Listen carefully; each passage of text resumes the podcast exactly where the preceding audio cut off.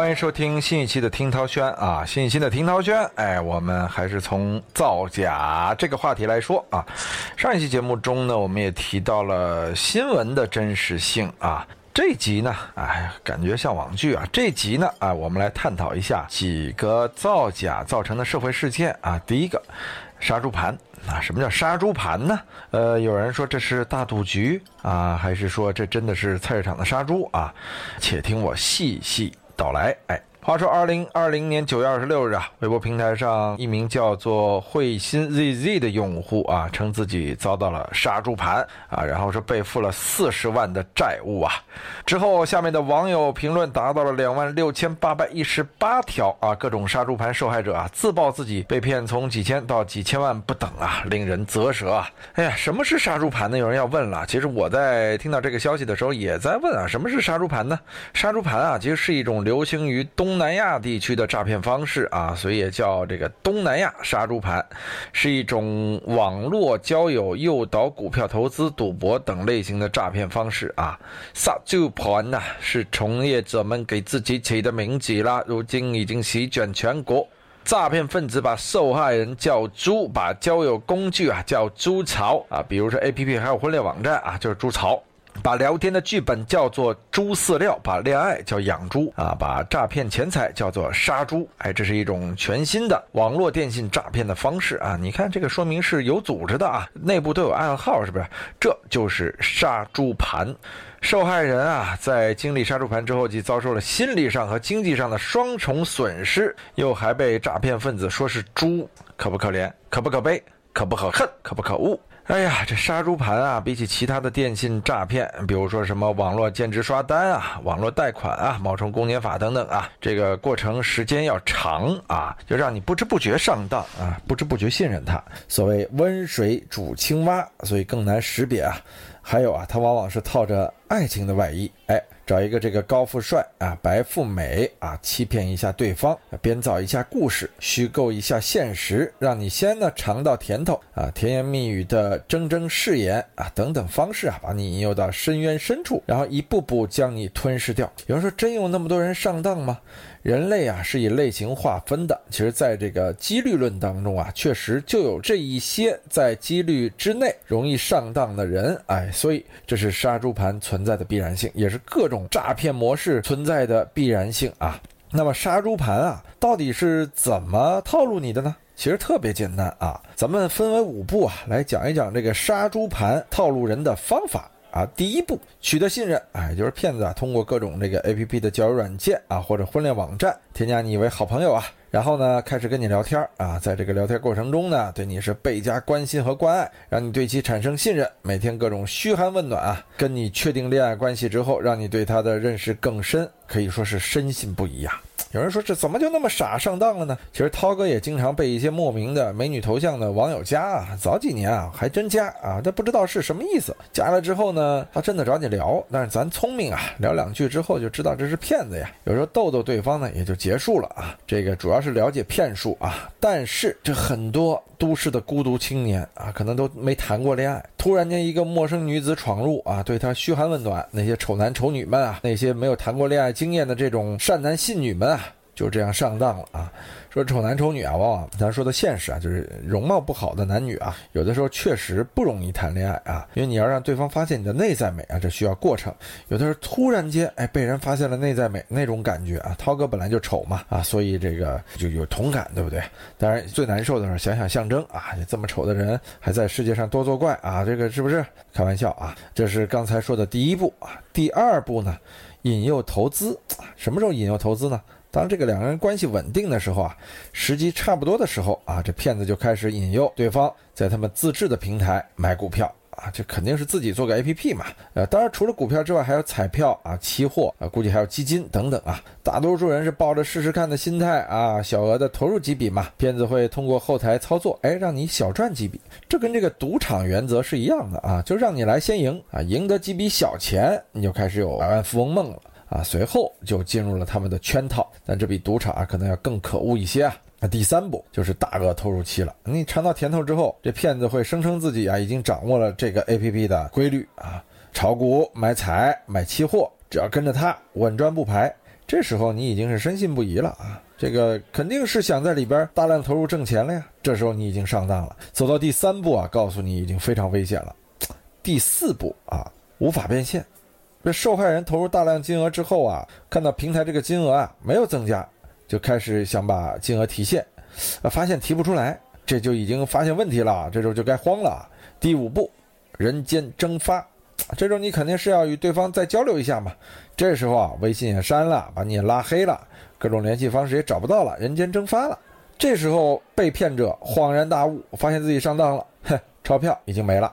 就这五步啊，其实也特别简单，只是每个过程啊都是润物细无声啊。你说厉不厉害？这确实杀猪盘非常非常可怕啊。哎呀，其实啊，最近也有这个一些人把这个杀猪盘啊，这个举报，然后让杀猪盘被警方抓捕的这样的一个事实啊。前段时间这个法医大漠啊，就跟随海南警方实地拍摄了抓捕的过程啊，这个发现了这些高富帅啊、白富美啊网恋对象的真面目。其实啊，都是一批刚毕业的大学生在 APP 的另外一边养猪。你看养猪的这些人，他高素质人才啊。从另外一点透射出什么呀？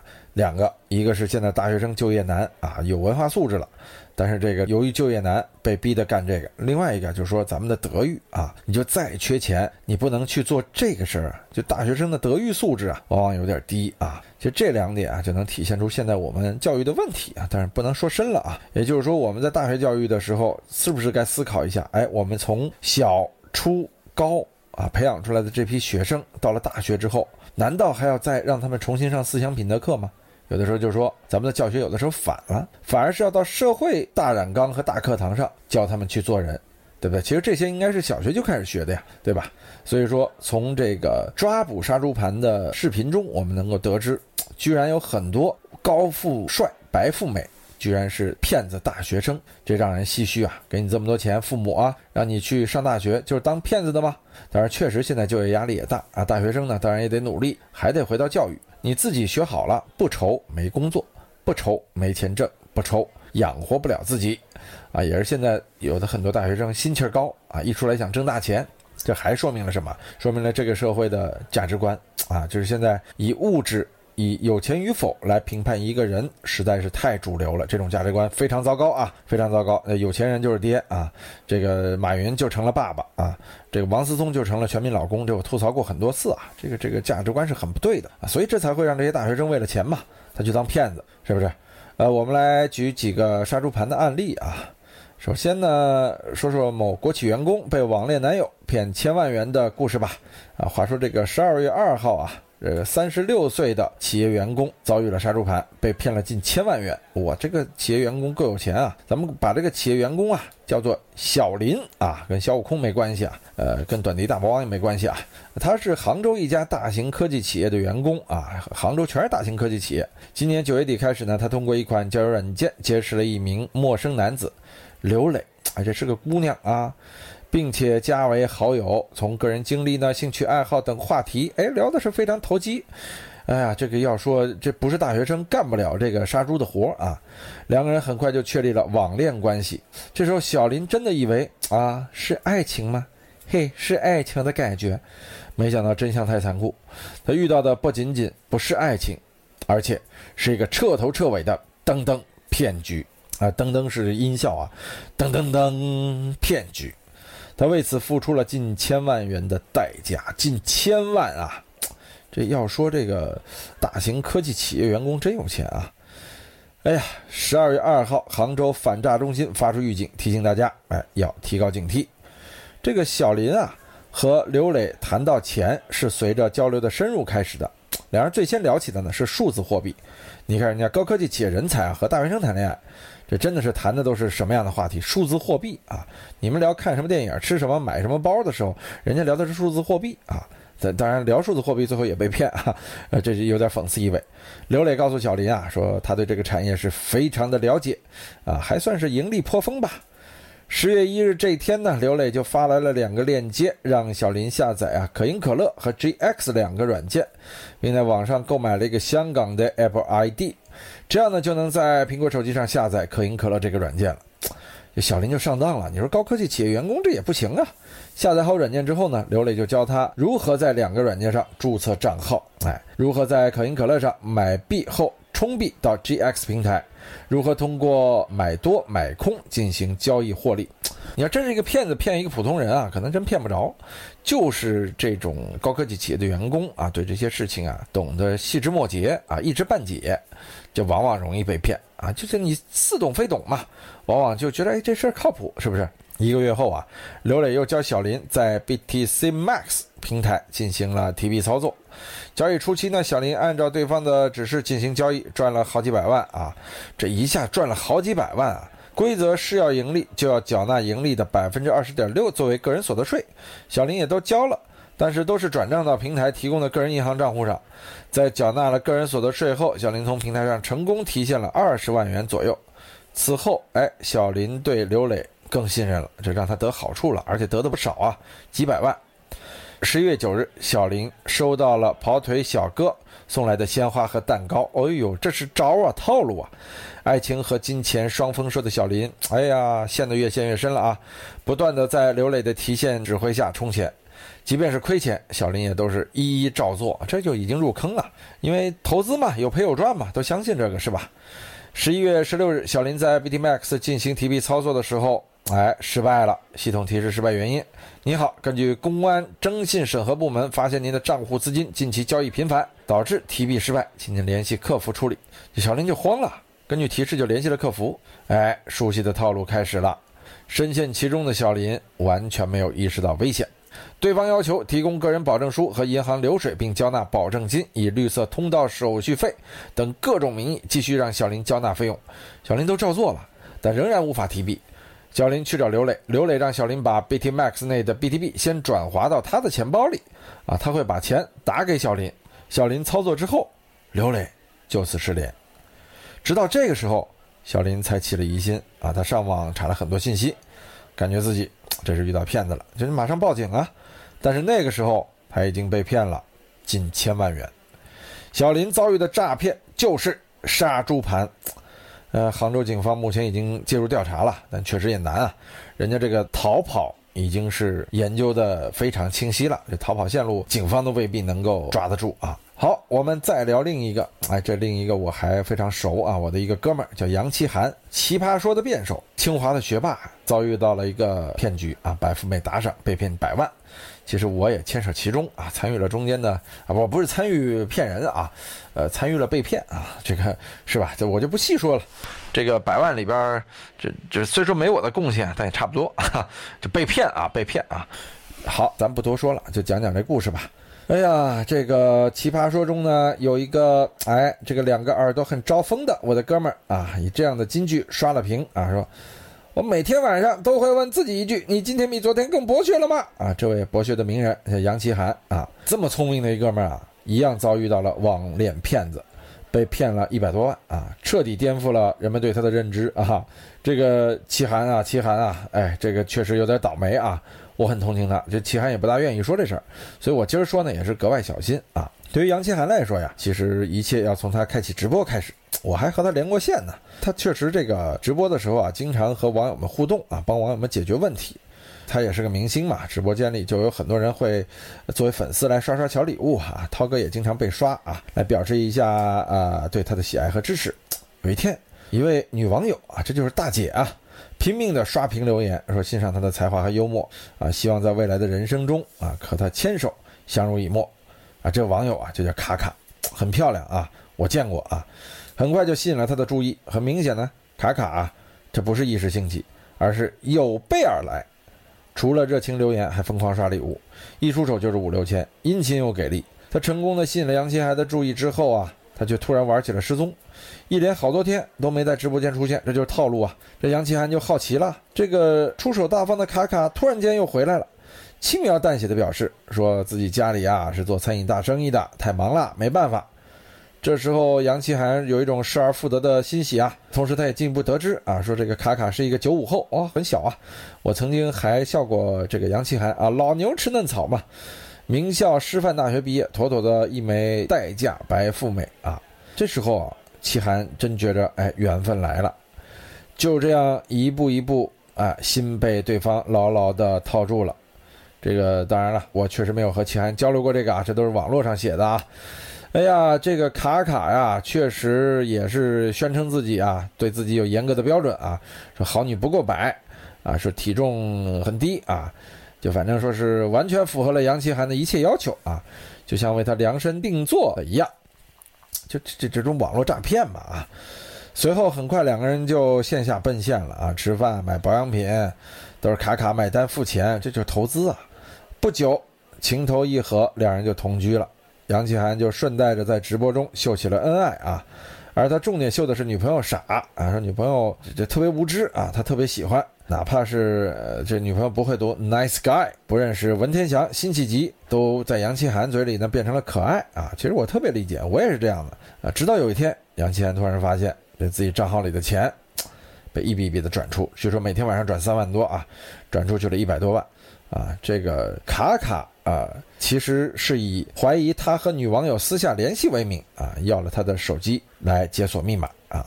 这个再结合他的生日等信息，破解了他支付宝和银行卡的密码。这真有心机啊！就是有时候女友管着你的时候啊，广大男同胞啊，小心点啊，要考虑一下对方啊。这这这这这万一是骗子呢，对不对？啊，不多说啊。呃，每天趁着杨奇涵睡觉的时候啊，偷偷转了三到五万不等。这一下，杨奇涵发现之后就报了警啊！这发现卡卡这个人设里边没一样是真的，呃，但也没有被拘留，因为这个事儿啊，有的时候他这是赠与啊，呃，如果说你拿不到这个转账的真实是偷转的证据的时候啊，这很难办，确实很难办。呃，要说卡卡这是不是杀猪呢？确实跟杀猪非常相似，但还不完全一样。他这如果真是他偷偷转账的话，他就真违法了。我们也祝齐涵好运啊！有的时候也是想说，大家在谈恋爱的时候啊，真的有一点你要记住：越是有利于你的，你越觉得怎么好处都被我得到，都被我摊上，我怎么这么走运呢？这往往中间会有大问题。真的，恋爱是自私的。不可能有那么无私的人啊！这个卡卡就是一切都好。嗯，有的时候你就想想，为什么对方会看上我啊？当然，杨奇安确实太优秀了，可能反而成为了他上当受骗的一个根本原因。哎呀，杀猪盘，这个很多人啊都发了自己被骗的经历嘛，不是在那微博下面嘛？也有好心人啊上来说愿意帮你解决问题，但你要想啊，在这底下帮这些被骗人解决问题的。他往往是有更大欺骗套路的人啊，所以还是我说的，当有人做对你特别有利的事而又没有缘由的时候，这肯定是有问题的，啊！现在抖音上包括也有很多小额贷，什么微粒贷啊，微粒贷是微信的啊，就反正就类似于这样的名儿啊。我经常说这样的广告吧，说什么用了胡逼花，再也不愁没钱了。爸爸管我借钱，家里急需用钱。可是我看看银行卡上只剩五千了，怎么办？幸亏有胡逼花，用胡逼花贷款五十一万，耶，我的额度还真高啊！是不是？这是很多抖音广告啊，这个包括快手上的广告，很多互联网的广告。而且这个疫情之后啊，你没有发现小额贷是越来越发达了？但这呀都是套路。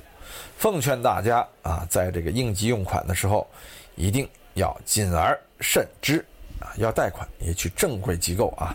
你像这个杀猪盘，紧接着说帮他们解决问题的这些人，那都是来弄微利贷的。最后下一步肯定是要把你往这个小额贷上去引啊！我又说微利贷了，微利贷是微信的贷款啊，反正也不知道是真的假的啊，反正我也贷过啊，试玩过。